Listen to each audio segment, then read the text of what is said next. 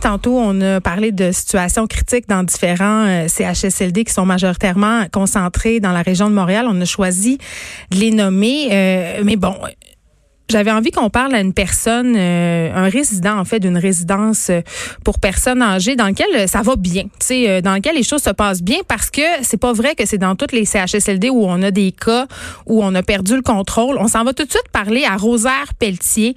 Rosaire Pelletier qui est un résident d'une résidence pour personnes autonomes. Il a 91 ans et il habite à Alma et c'est un ancien homme de radio. Bonjour Monsieur Pelletier. Oui, bonjour. Je suis très, très heureuse que vous ayez euh, accepté mon invitation parce que j'ai envie de parler à une personne, euh, évidemment, de plus de 70 ans. On parle beaucoup de vous en ce moment dans les médias, mais on vous donne pas beaucoup la parole. Comment vous vous sentez, vous, par rapport à toute cette crise-là du coronavirus? Euh, ben, je dois trouver, je, vous dis que je trouve ça difficile, mais un peu comme ça s'est déjà produit d'ailleurs dans la résidence où je demeure. Il y a quelques années, il y avait eu une épidémie de grippe, d'influenza, je pense. Hmm. Et euh, la, la, résidence avait été fermée euh, d'abord aux visiteurs, et en plus, nous étions euh, carrément confinés à nos appartements. On venait nous servir les repas ici. Ben, j'avais trouvé ça épouvantable. Ça avait duré 15 jours ou trois semaines, je pense.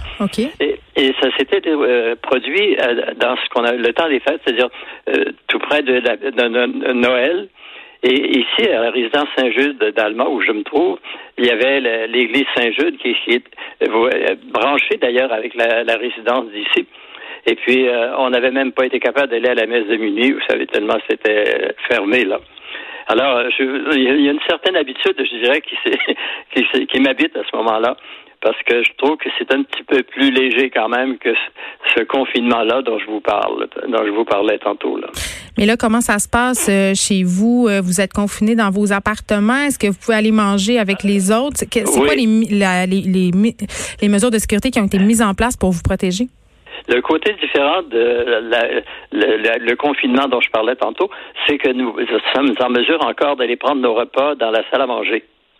Euh, dans mon cas, qu'il s'agisse du déjeuner et du repas du soir, parce que le midi, je fais moi-même mes choses ici, puis c'est pour faire un peu différent. Alors, euh, euh, ça m'arrive de temps en temps d'aller acheter en bas un, menu qui me plaît davantage, mais pour le plus, plus souvent qu'autrement, je mange ici. Et puis de temps à autre aussi, ma fille m'apporte des choses. Et puis bon, parce que moi, je suis, je suis devenu, je suis veuf depuis cinq ans maintenant. Et puis, euh, non, je vis quand même euh, assez bien. Euh, mais je racontais à, votre recherchiste Alexandre, je pense, qui, qui m'a parlé au cours de l'avant-midi, que là, je suis pas complètement confiné comme le sont les autres, parce qu'ici, nous avons mis en marche, je dis, je devrais dire on parce que c'est pas vraiment de moi que c'est parti. nous avons mis en marche une capsule d'information qui est quotidienne, et qui est enregistrée pour être reproduite sur notre petit poste de télévision euh, maison. Oui, parce que vous êtes un ancien journaliste, donc vous ne vous considérez pas encore à la retraite, vous êtes encore actif? oui, et, euh, exactement. Puis en plus, depuis près de dix ans que je, ça fait dix ans exactement que je suis ici, et j'avais conseillé à l'époque euh, à, la, à, la, directrice générale de mon, mon intention de, de, faire un petit journal, ce qui s'est produit d'ailleurs. Euh, à l'époque, le journal que nous avions était publié quatre fois par année, c'est-à-dire au changement de saison. Mm. Mais depuis, euh, la nouvelle animatrice qui est ici, ça fait quelques années maintenant, là, elle a senti la, la, possibilité de faire quelque chose de mensuel. Alors, nous avons un, un, mensuel, une petite, un petit journal mensuel auquel je collabore beaucoup. Je fais des entrevues avec le personnel, en fait, des choses comme ça. Là. Mais et là, vous avez travaillé une dizaine d'années pour une radio d'Alma, 26 ans à Radio-Canada, principalement comme... En fait, Radio-Canada, c'est 28, 26 pour le réseau. Et là là.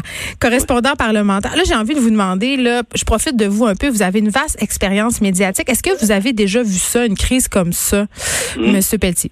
Ah, ma réponse est non, hein, parce que euh, on, a, on, a, eu des, des choses euh, je dirais, euh, très intense, mais c'est pas, mettons par exemple un, projet de loi qui, qui faisait pas l'unanimité. Hmm. Surtout que j'ai couvert en particulier les, les trois euh, les trois dossiers sur la langue, je dirais les, avec les différents par, euh, gouvernements, pardon dans un premier cas, ça, avait été celui de la, loi 63 dans le temps de l'Union nationale, plus 22 dans le temps de M. Bourassa et 101 dans le temps du, gouvernement du Parti québécois.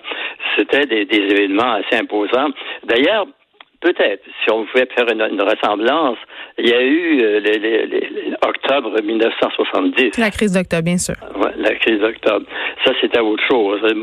Ça, euh, je pense que j'avais été peut-être plus remué par cet événement-là que par euh, la crise actuelle.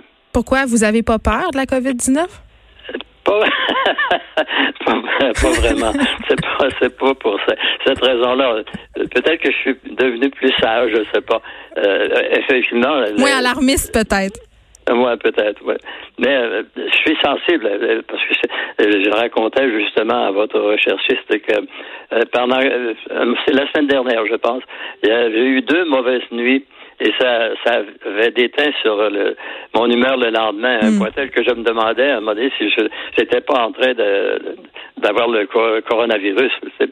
Mais euh, quelqu'un, mais je me suis confié de ça avec à quelqu'un, puis il m'a dit chasse-toi ça de la tête, ça se peut pas.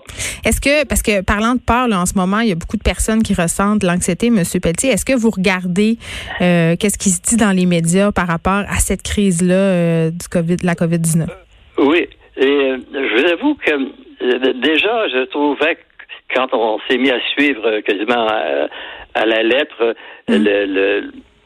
l'épidémie qui, commençait en Chine, je me demandais pourquoi nous, nous faire part de la température exacte du climat euh, aussi fréquemment.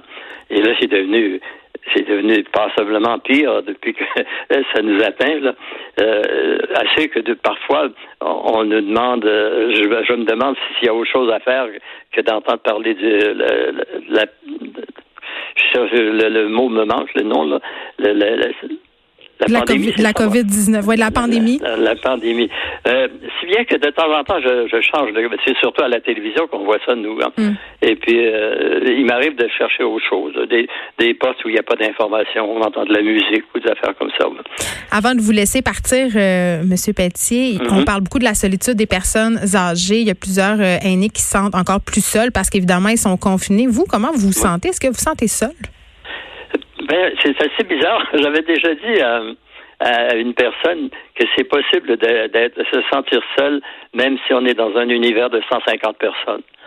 Mais euh, moi, évidemment, je, recours au téléphone parce que de ce ainsi, c'est le, moyen classique dont on dispose pour euh, euh, voir si, si, la vie continue là. Mais euh, non, je peux pas dire parce que euh, j'ai hâte par contre qu'il fasse assez beau par contre pour aller me, euh, je sais pas me, prendre l'air un peu sur mon balcon parce que nous avons un grand balcon ici là et prendre cette fameuse marche. Oui, prendre des marches. Ben, habituellement, on peut aller à l'extérieur, mais les marches, même à l'extérieur, sont, sont interdites. Mais ça fait du bien, M. Pétier, de savoir que ça peut bien se passer et que dans plusieurs résidences et CHSLD, le personnel prend les choses bien en main. Vous faites confiance à votre établissement et vous vous sentez bien dans tout ça. Merci vraiment de nous avoir parlé. Allez-y. Ben, d'accord. Bonne journée. Rosaire euh, Pelletier, qui est un résident, euh, je vous le rappelle, d'une résidence pour personnes autonomes euh, à Alma, c'est dans la région du Saguenay-Lac-Saint-Jean. Il a 91 ans.